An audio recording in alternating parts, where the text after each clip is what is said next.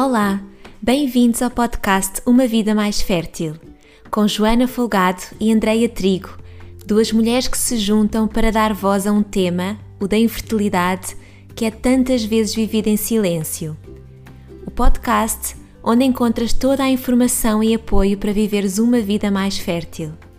Se queres ficar a par de todas as nossas iniciativas, segue-nos nas nossas redes sociais, em Vida Mais Fértil ou no nosso site www.umavidamaisfertil.com. Obrigada por estares aqui conosco.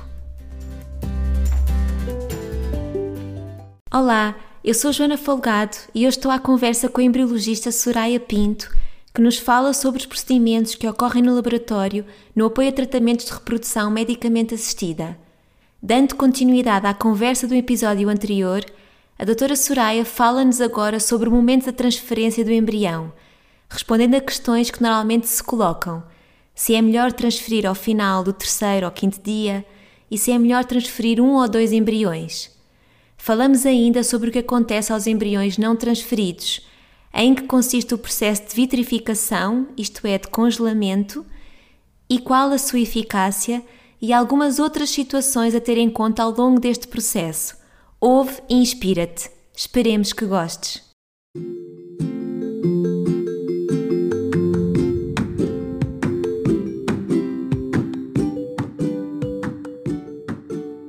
Imaginando então que, se, uh, que, que, avança para blastocisto uhum. e, e, depois, pelos vistos, tem outra catalogação, não é? é. O, que é que, o que é que difere? Há um ranking diferente. Pronto, nós temos, isto é uma maneira para comunicar a classificação aos casais entre colegas. E, portanto, os blastocistos são classificados em blastocisto 1, 2, 3, 4, 5, pronto. E basicamente o que é que isto quer dizer? Quer dizer que o blastocisto 1 é um blastocisto inicial que está, porquê? Porque isto ao quarto dia as células compactam, é? temos as bordas, fica tudo compactado. E depois começa a criar uma cavidade que se chama blastocélio e começa a criar o blastocisto. Essa cavidade é líquida e em função da quantidade, ou melhor, da, do tamanho, da, não é da quantidade, do tamanho dessa cavidade, nós classificamos os blastocistos. Blastocisto inicial é 1, a seguir ao, ao, inicial temos o 2, depois no 3 já classificamos a massa celular interna, que é o que efetivamente vai dar defeito na gravidez, e a trofectoderme, que é o que depois vai dar a placenta. E depois temos o 4, que já é um blastocisto expandido, ou seja, aumentou o tamanho. E depois já temos o 5, já está eclodido, ou seja, o blastocisto, quando é grau 5, já está a sair daquela zona de proteção que eu falei há bocado, que é a zona pelúcida, ok? Para se preparar para implantar. Portanto, quando os casais vão fazer a transferência em dia 5, não é? O que acontece é que às vezes eu tenho que dizer que tenho um blastocisto 3 e um blastocisto 4, e isto às vezes gera mas é um 3 e um 4, então o 3 é melhor que o 4, o 4 é como é que é? Não. É como se eu estivesse a dizer que há um adolescente e um jovem adulto. Ok. okay? Pronto. Nenhum é mau, são os dois bons, está bem? Ok. Estão em fases de desenvolvimento aceitável para aquele dia, mas diferentes. E depois, temos que classificar a massa solar interna. Há duas estruturas. A massa solar interna, que é o que vai dar o efeito, está bem?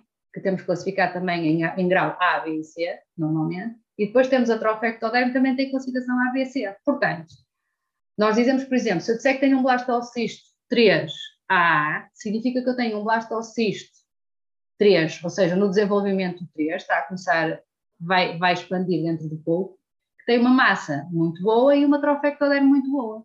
E isto pode, portanto, as letras, as letras que seguem esta classificação é a primeira letra referente à massa celular interna e a segunda letra referente à trofectoderme. E as duas não têm que ser AA ou BB ou CC, podem ser AB, BA, CC, BC, pronto.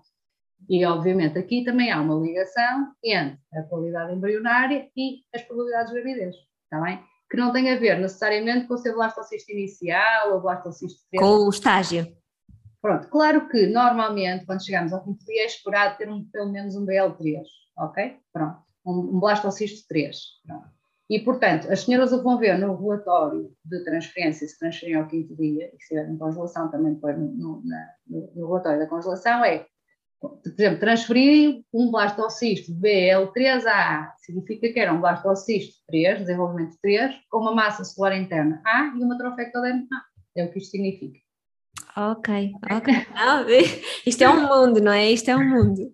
E, e, já que estamos a falar então desse momento, a transferência, uma questão que se coloca muito é quando é que é melhor transferir, não é? Se é melhor ao terceiro dia, se é melhor ao quinto, como é que, como é que isso, como é que vamos, se responde isto? Vamos contextualizar. Ora bem, uh, normalmente estamos a comparar situações diferentes, ok? Pronto. O que é que acontece? O esperado é que do número de ovócitos que fecundam, só 40% disto é que chega a blastocisto. Uhum.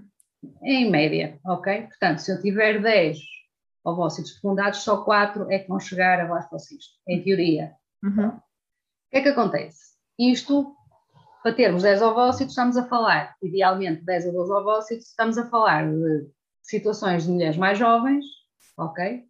Com uma reserva ovárica uh, simpática, não é? Para podermos trabalhar. O que é que acontece? Normalmente, por exemplo, eu falo da clínica onde trabalho, a nossa média de idade andará nos 38 anos. E, portanto, estas situações de termos 12 ovócitos, 15 ovócitos, calma, que já não é assim. Já não é bem assim. E, portanto, se eu tiver dois ovócitos e que, por sorte, fecundam os dois ovócitos uma senhora de 40 anos, a questão que se coloca sempre é: valerá a pena esperar até ao quinto dia ou vamos transferir ao terceiro se tivermos embriões em qualidade? Porque é assim, uma cultura é incubadora, por muito boas que sejam as incubadoras hoje em dia, não é igual a, uma, a, a, um útero, nunca vai igualar. E, portanto, há colegas que dizem, não, não, devemos esperar porque temos mais três dias de desenvolvimento embrionário, ou mais dois dias de desenvolvimento embrionário, para saber exatamente o que é que estamos a transferir. Há colegas que dizem, não, portanto, isto não é uma verdade absoluta. Há colegas que dizem, não, não, não, não, não vamos transferir porque eh, vamos dar mais desenvolvimento. Outros dizem, não, vamos transferir porque o outro é melhor que a nossa incubadora. Pronto. Não há uma verdade absoluta. Cada clínica tem o seu procedimento interno. As taxas de dia 3 são perfeitamente aceitáveis e, portanto, por isso é que se continua a fazer a transferência em dia 3. Agora, não pode haver dúvidas do que é que está a ser transferido. Uhum. Okay? Ou seja, o que interessa mesmo é que se tenha certeza daquilo que se está a fazer. E, portanto, não é, os casais não podem olhar para isto como, se calhar, eh, não, não é, vamos transferir, que é para garantir, não, vamos transferir porque é, naquela situação, a melhor opção para aquele casal. Agora, repare, imagine que temos uma senhora que já fez quatro tratamentos e transferiu sempre ao dia 13 e nunca teve gravidez. Se calhar aí, vamos ver se há alguma paragem de desenvolvimento embrionário. Apesar de não ser a situação ideal, vamos deixar esses dois ovócitos fecundados mais dois dias na incubadora e vamos ver se eles chegam a blastocisto, o que é que acontece. Exato. E, portanto, quando eu digo que é preciso contextualizar, é preciso perceber que não dá para comparar situações diferentes. E, portanto, eh, há, há situações em que podemos transferir ao dia 3, não me faz nenhum tipo de. de não, não levanta questão. Agora, por exemplo, casais que já fizeram dois tratamentos, transferiram ao dia 3, não houve gravidez, eu, se calhar, num, num terceiro tratamento, acho que era vantajoso esperar até um quinto dia. Agora, não podem vir com a ideia, que agora temos muitos casais que vêm com a ideia, que dia 5 é que é. Agora o dia 5 é que vai ser e vai tudo para a cultura prolongada e agora isto é que vai ser. Não. Estamos a falar de coisas diferentes. Eu nunca vou saber. Claro, as pessoas dizem, ah, mas é que transferiu. Sim, mas eu, eu, há uma coisa que eu tenho a certeza: é que se eu transferir ao dia 3, o outro tem as condições ideais para o desenvolvimento embrionário. Agora, com tratamentos anteriores, com transferências em dia 3, sem sucesso, eu se calhar esperaria o dia 5. Por isso é importante falar com o médico, falar com o laboratório. E uma coisa importante é que as decisões têm que ser tomadas sempre em equipa, mas trazendo os pacientes, trazendo os utentes, os casais para a conversa. E, portanto, é preciso explicar e dizer, olha, temos, né? estão selecionados, podemos transferir. E conversar. Agora, às vezes as pessoas veem muito com aquela ideia que dia 5 é que é. Isto, em termos de embriologia, não é assim. Pois. Sim, sim, sim, sim. Não, é importante também, é importante também trazer essa, essa clareza, não é? De que não significa lá por fazer transferência no dia 5, não significa também que, que haja não. mais probabilidade de sucesso, não é? Não. não. Portanto, porque estamos a comparar, claro que se temos embriões em dia 5, significa que, vimos, que estamos a iniciar o tratamento com um, um, grupo de ovócitos simpáticos. Uhum. E, obviamente, se formos a comparar, claro que uma senhora que tem 10 ou 12 ovócitos em teoria, a probabilidade de gravidez vai ser maior de uma senhora que tem dois. Quanto mais não seja pela probabilidade cumulativa que pode haver congelação de embriões. E, portanto, Às vezes o que acontece, e, e, e eu acho que há muito, muito sofrimento associado às vezes, porque na net compara-se muito umas situações com as outras. E depois temos senhoras que dizem, porque eu, eh, porque eu só tenho dois ovócitos, porque eu, porque eu, porque eu, e a situação não é porque eu, é porque nós, as que estamos na faixa etária dos X, não é? Dos 40. E, e naquela determinada situação, porque pode ter algum tipo de diagnóstico que é totalmente claro. diferente, não é? E naquele contexto, portanto, muito cuidado quando se faz comparações, porque traz um, um, traz um sofrimento acrescido que às vezes não faz qualquer sentido. Sim, sem dúvida. E, e, só para terminarmos esse processo, o que é que acontece aos embriões que não são transferidos? Pronto, então, em Portugal, uh, ora bem, isto tem que. Todos os embriões que não são transferidos, mas que têm qualidade que têm qualidade ponto, para ser transferidos ou para ser congelados, ou seja, nós olhamos para os embriões e a senhora vai transferir um embrião e tem cinco, significa que vai transferir um só com quatro. Se esses quatro embriões têm qualidade, eles são congelados, ou seja, a lei portuguesa diz que embriões sedentários da qualidade têm obrigatoriamente que ser criopreservados e isto não é uma opção, é uma imposição. E, portanto, é preciso que os casais percebam o seguinte: quando fazem uma punção, assinam os consentimentos informados que devem ler com atenção. E nos consentimentos informados tem lá uma parte que diz autorize que sejam realizados ou que, tenhamos a obtenção de mais ovócitos fecundados do que que são necessários para a transferência. E o casal diz que sim. A partir do momento que o casal diz que sim, e quando chegamos ao quinto dia ou ao terceiro dia, onde quer que se, mas normalmente ao quinto dia, há um para transferir e três para congelar. E algumas, alguns casais dizem, mas eu não estava. Uns ficam todos contentes e alguns até querem mesmo que se congele, mesmo não tendo. Também há situações em que dizem, não, mas eu queria muito congelar. Mas há situações em que chegam ao quinto dia e dizem, ah, mas eu não, mas tenho que congelar, tenho que congelar. Portanto, não é uma, não é uma opção, é uma imposição. Há uma imposição legal, mas à parte da imposição legal, há uma componente biológica, portanto, são embriões viáveis. Hoje em dia, os protocolos de congelação são fantásticos Portanto, aquele casal vai ficar com mais possibilidades de transferências diferidas, ou seja, transferências de embriões congelados. Isso é feito de forma diferida, congelando os embriões, eles vão verificar se aquela transferência dita a fresco funcionou. Se funcionou, ótimo, podem vir por um segundo filho. Se não funcionou, têm ainda aqueles embriões congelados, ou seja, os embriões sedentários de qualidade são congelados. Um, há outra situação também importante referir, que é o que eu o inglês é o freeze-all, nós chamamos de criopreservação total, ou seja, há situações para segurança da senhora, ou então que não estão reunidas as condições ideais para a realização da transferência, o médico e a equipa do laboratório têm que optar por fazer o que nós chamamos uma congelação de todo o material que existe de qualidade, ou seja, a senhora não faz a transferência, vai restabelecer o seu corpo, equilibrar o corpo e a seguir voltará ao que nós chamamos de uma transferência diferida. Isto resulta de situações, por exemplo, da, hiper, da probabilidade de ocorrer uma hiperestimulação. E, portanto, o médico, para garantir a segurança da senhora, diz: não, não, há, não estão reunidas condições, porque o, o, uh, uh, o risco de hiperestimulação ocorrendo uma gravidez, ele piora, digamos assim. E, portanto, o médico, para garantir o bem-estar da, da, da, senhora, diz: não, não, não estão reunidas condições. Há outras situações, por exemplo, de prostronas, as análises de sangue que se faz no dia em que se dá aquela última injeção de maturação ovocitária, se a prostrona estiver muito elevada também, por exemplo, podemos ter que fazer uma criopreservação total dos, dos embriões que resultarem dessa função, porque prostronas elevadas condicionam taxas de sucesso.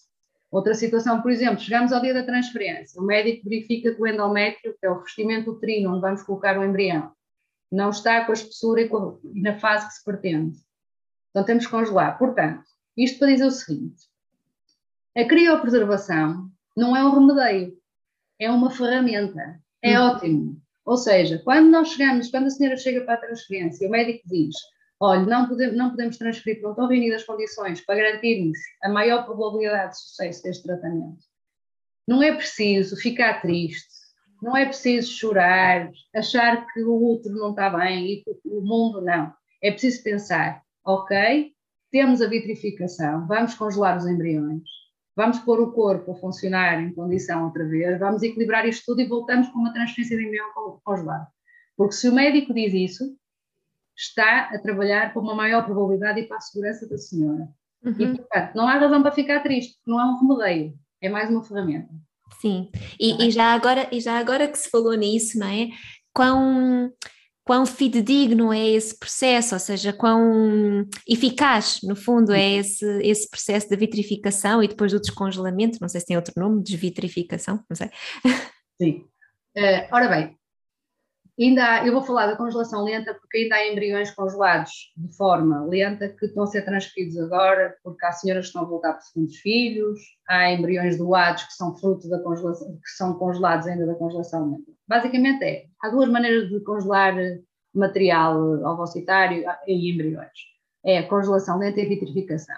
Na congelação lenta tínhamos um equipamento, estávamos três horas agarrados a uma máquina, existia uma rampa de descida de temperatura toda muito direitinha. Pronto, era um processo complicadíssimo, com as taxas de sucesso na altura aceitáveis. Hoje em dia temos a vitrificação, que é um processo ultra rápido, em que é vitrificação porque o, o, o embrião, o ovócito, portanto, que é que estamos a congelar, fica num estado vítreo, eh, vidro, não é? Do inglês, eles dizem o glass-like, não é? Pronto. E o que é que acontece? Basicamente, nós temos que retirar a água do embrião, não é? Portanto, e substituí-la por crioprotetores, substâncias. Basicamente, os embriões, há um protocolo que eles passam por uma data de meios, não é? Equilibram numa data de meios, depois são colocados numa palheta, o nome é palheta, que no fundo é uma estrutura muito fininha, uh, onde colocamos o embrião e é mergulhada em azoto líquido, direto, menos 196 graus centígrados. E, portanto, o que é que acontece? É ultra rápida, porque a, a, a, rampa de descida de temperatura é, é abrupta. É abrupta e implica a utilização de meios crioprotetores com concentrações um bocadinho mais altas. E, portanto, há aqui um equilíbrio entre as concentrações e a rampa. E isto é muito importante dizer, porque isto depende, obviamente, do operador. Não é? Antigamente estávamos dependentes de uma máquina, agora a vitrificação depende muito de quem está a fazer. É um trabalho que depende do embriologista. E, portanto, claro está, pronto, que hoje em dia, no laboratório de vitrificação, as taxas de sobrevivência andarão nos 25%. Pronto. Sobrevivência não quer dizer taxa de gravidez, atenção. Sobrevivência é, eu congelo o embrião, quando eu descongelo, o que é que acontece? Uhum. Eu posso, como é mais uma manipulação, eu, se eu estou a fazer mais um procedimento, é mais uma manipulação. E sempre que manipulamos alguma coisa... Há sempre um risco. Há sempre um risco. Portanto, mas partindo do princípio que não há risco, a taxa de sobrevivência anda nos 95%, o que significa que 95% dos embriões que são congelados, não é?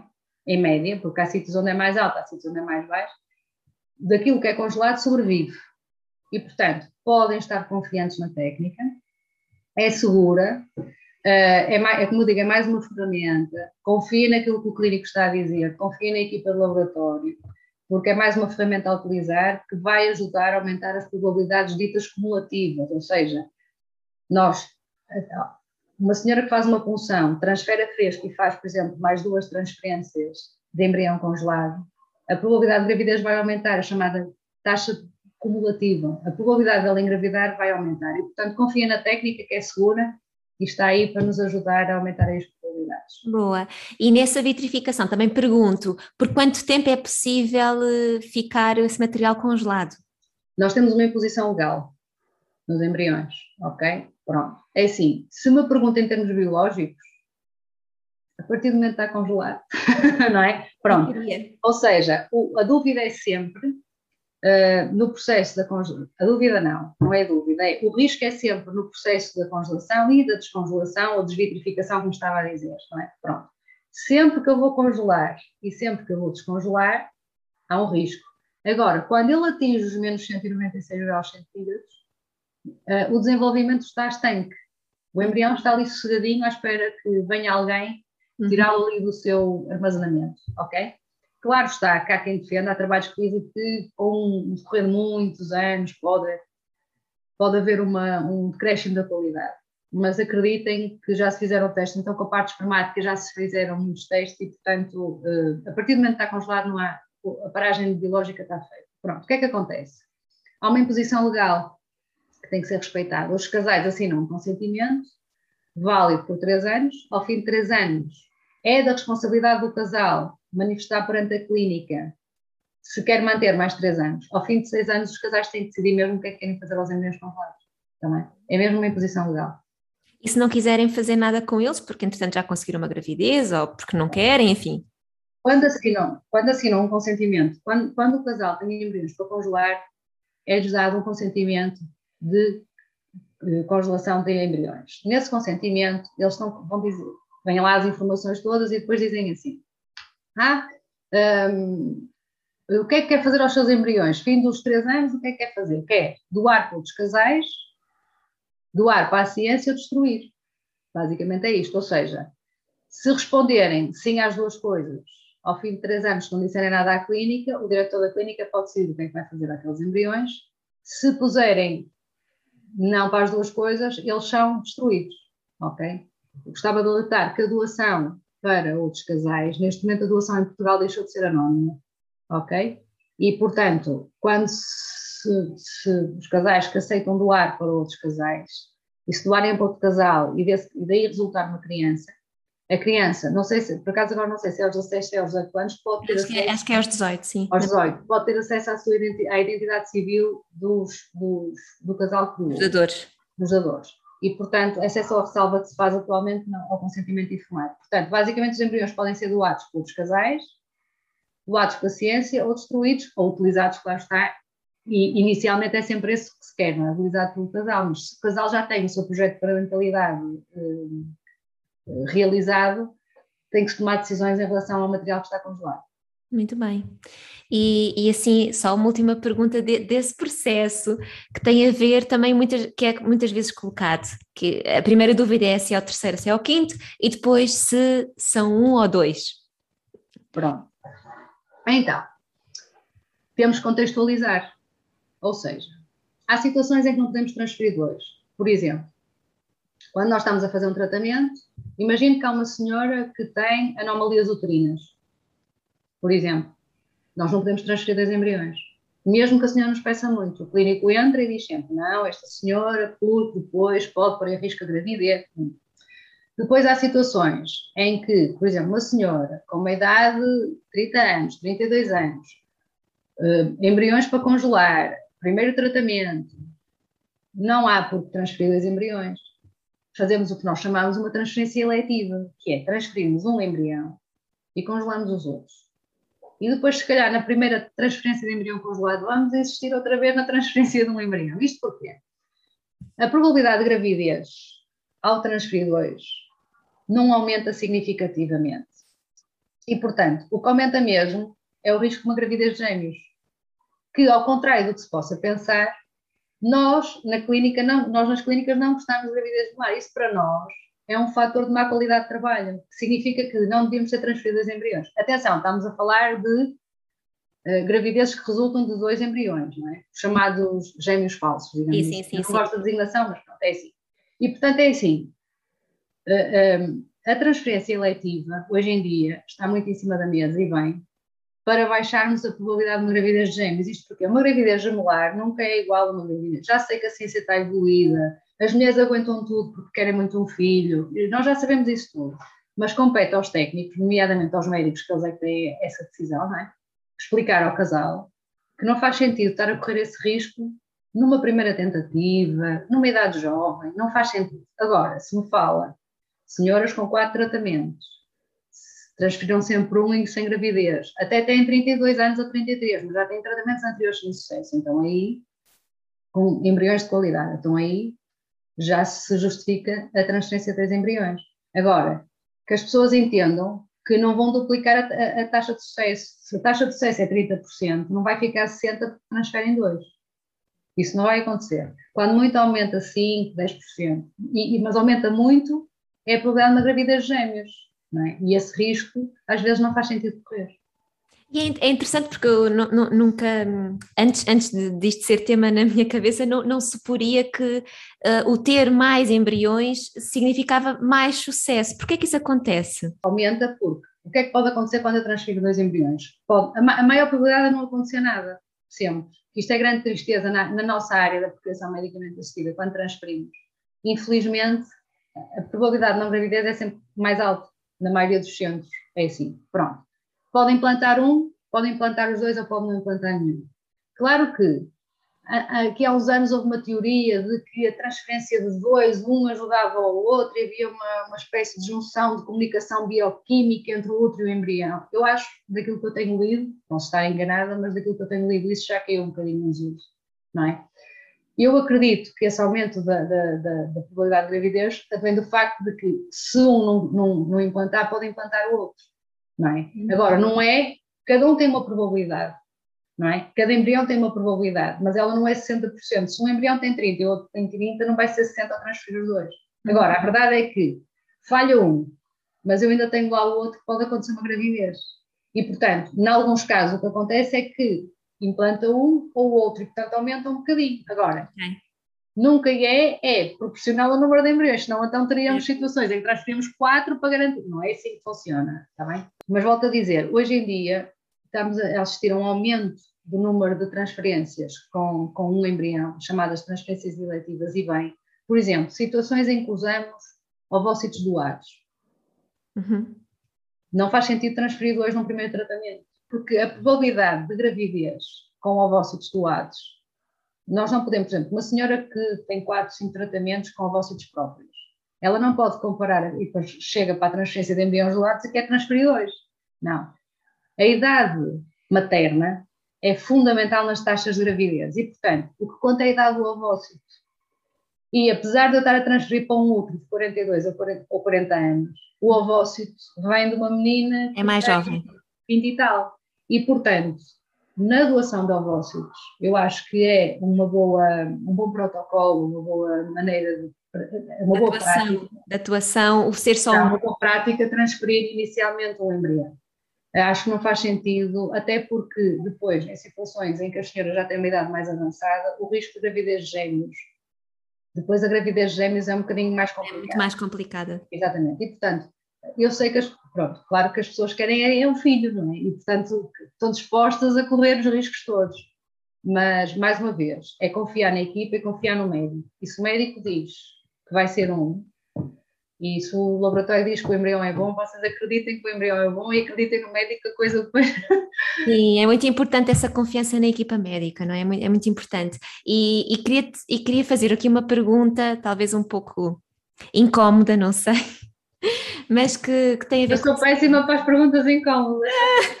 que tem a ver com o seguinte: nós sabemos que o laboratório, e assim se vê, porque é um mundo e é de facto onde, onde acontece a parte, uma parte, não sei se é a parte mais, mas enfim, uma parte muito importante do processo, um, mas é algo que Normalmente, os casais, quando vão à procura de uma clínica, de um, um, acompanhamento, não têm acesso a essa informação, não é? De como é que é o laboratório, enfim, não sei. Normalmente é uma informação que não, que não é muito acessível, mas que se sabe que é muito importante.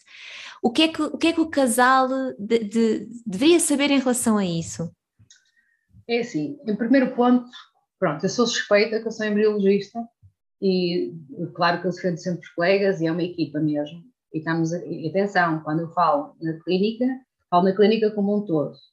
É o laboratório, é os, são os médicos, é psicólogo, é a enfermagem, é toda a gente. Não é? Pronto. Agora, o que é que acontece? Um laboratório, no fundo, é um ecossistema.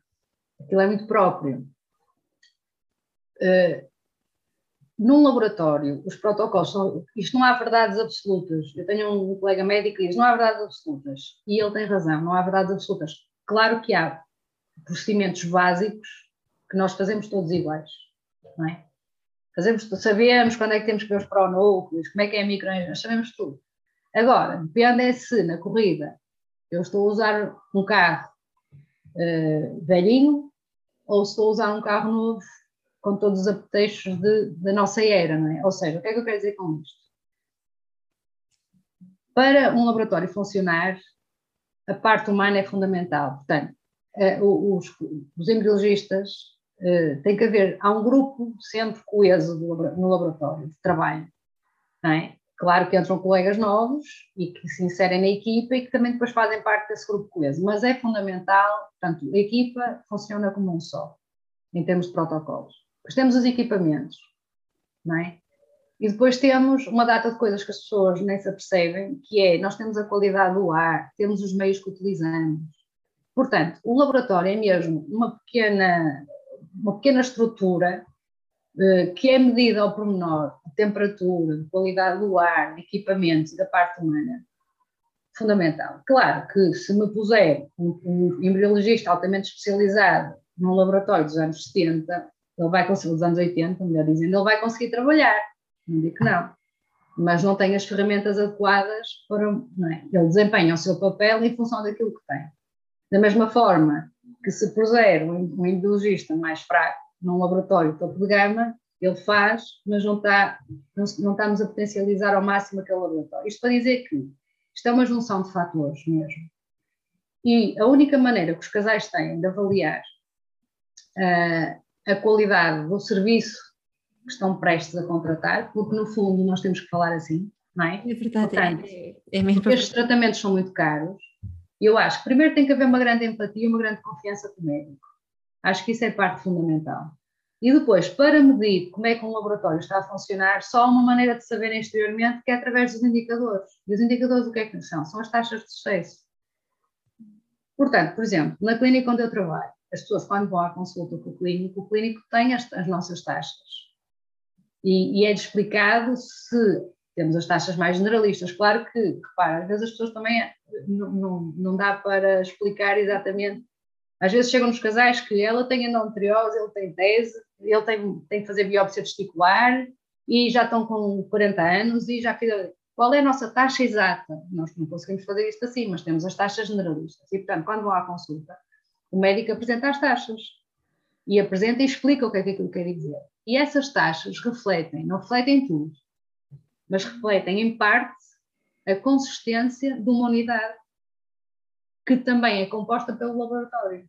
Uhum. Portanto, a única maneira que os casais têm de verificar essa situação é isso. Agora, claro que depois, hoje em dia, com a internet, às vezes também é muito fácil dinamizar, publicitar, pronto. E é bom, eu não digo que não seja bom. Agora, as taxas valem o que valem, mas, mas medem alguma coisa, as taxas medem alguma coisa. É? Portanto, eu acho que é importante a empatia e do laboratório. Nunca se vai saber exatamente como é que funciona um laboratório. Uhum. Porque é impossível, eu não sei como é que, como é que funciona o laboratório que está ao lado, eu não sei como é que, sei mais ou menos, porque há coisas que são iguais.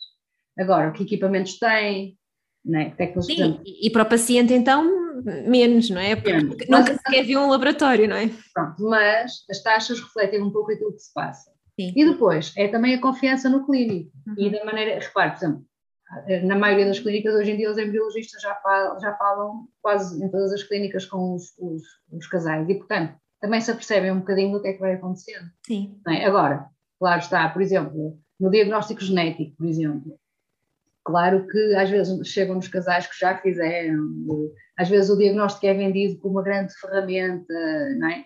Uma coisa é quando é, por exemplo, por patologia, não é? Que os casais têm mesmo que ser seguidos por, por um geneticista e fazer um diagnóstico genético para a implantação. Uhum. A coisa é agora que se vende um bocado a ideia, que toda a gente tem que fazer o estudo das aneuploidias. Isso vai depender de, de muitas situações. A, a, a, informação que chega uh, não é correspondente àquele casal específico. Portanto, é ir à, fazer uma pesquisa, ir à clínica, falar com o médico, uh, verificar as taxas, ver, não é? E a partir daí e depois é assim, não tenham um problema em mudar. Se vão a uma clínica e não se, têm que se sentir confortáveis a confiar no médico, se vão, se não há empatia, se a coisa não, não flui, se não, não vale a pena.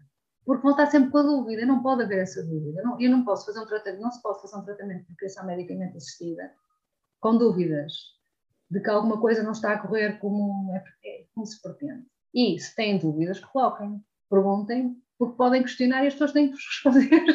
Não é? imagino, imagino, Soraya, que tenha uma série de questões normalmente até difíceis de responder, não é? Sim, eu acho que a resposta em verdade é sempre a melhor resposta. Uh, não acho nada, que, se eu não sei, não, não acho que tenha que ter vergonha por dizer ao casal que não sei alguma coisa. Uhum. Eu vou me informar e nós não sabemos tudo.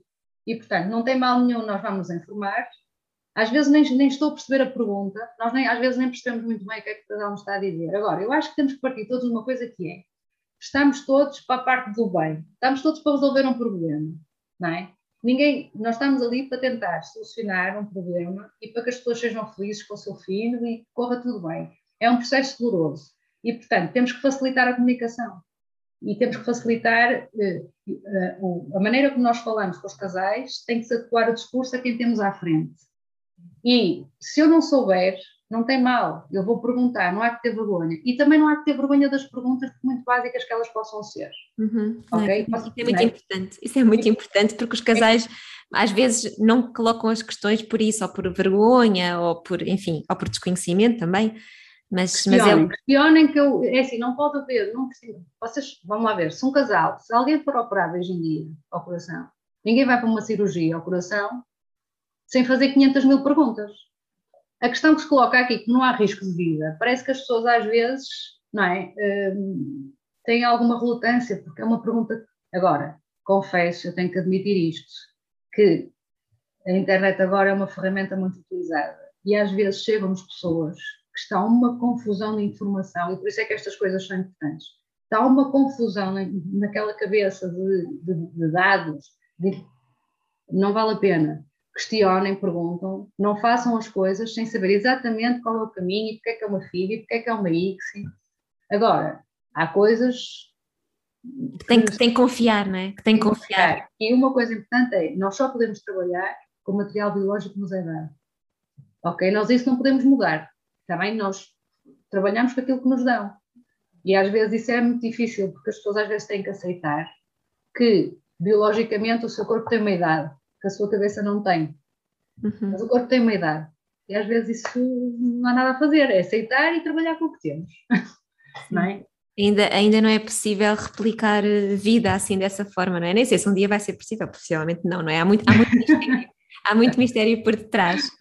E isso também é algo que interessa a alguns casais, porque alguns casais também não têm mais relutância a avançar para estes tratamentos porque acham que não é uma coisa natural, que eventualmente não é, se não está a acontecer é porque não é para acontecer, enfim, este tipo de pensamento, não é?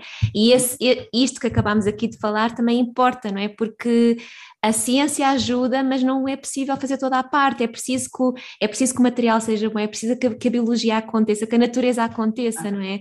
Portanto, não é que também os embriologistas se, se substituam a Deus, não é? Claro, não é de todo. Sim, sim. Soraya, para terminarmos, algum conselho para ficar aqui para as pessoas que nos acompanham? É assim, eu acho que o melhor conselho, eu, eu pronto, isto é muito complicado sempre, não é? Porque eu estou do lado de cá, não é? Da, da técnica, estou da técnica.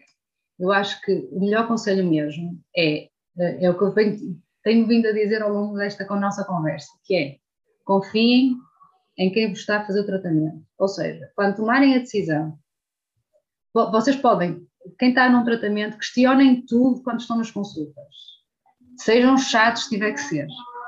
Agora, não podem partir para um tratamento com alguma dúvida em termos do processo ou do que é que. Não é? Nós não sabemos, nós nunca sabemos se aquele casal vai engravidar. Eu, quando estou a transferir um embrião de topo de qualidade, eu nunca sei se o casal vai engravidar ou não. Agora, eh, nós fazemos o nosso melhor, portanto, escolham uma clínica, falem com o médico, questionem o médico, falem com os embriologistas se tiver que ser, perguntem, nunca fiquem com dúvidas e, porque de todos os colegas, eu conheço, nós conhecemos todos que somos pouquinhos, não é? Pronto, e portanto, tenho a certeza que quem está nos laboratórios vai ter gosto em explicar as coisas e uh, perguntem, questionem e não, quando avançam para o tratamento, confiem, não é? E, uh, mas, porque às vezes acontece, por exemplo, chegarmos ao dia da transferência e nota-se que parece que há ali qualquer coisa, não é? Não, façam as perguntas todas, quando avançarem, avancem com tudo, confiem e uh, tenho a certeza que as coisas assim, à parte da dor que, associada, claro está, e ao desgaste muitas vezes dos tratamentos, uh, se confiarem. Também se torna mais leve, um pouco mais leve. Facilitada, seguramente. Muito obrigada, Soraya. Obrigada aqui por esta conversa. Obrigada, Joana, pela, pela, pelo convite. Espero ter explicado as coisas de uma forma. Sim, está maravilhoso. Eu continuava aqui a fazer perguntas, mas quer dizer, isto é um, isto é um mundo, não é? Isto é um mundo. Um... Acho que nós aqui tocámos, tal, eventualmente, espero que sim, naquilo que são também as dúvidas mais, mais presentes nos casais que seguem para tratamento. Espero que tenha sido esclarecedor nesse sentido. Eu acho que sim, pelo menos para mim foi. Aprendi aqui também muita coisa. Obrigada, Soraya.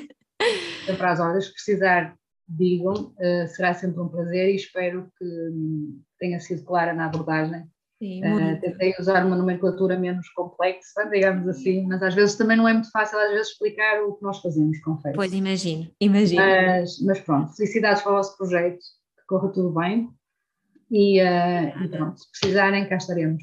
Obrigada.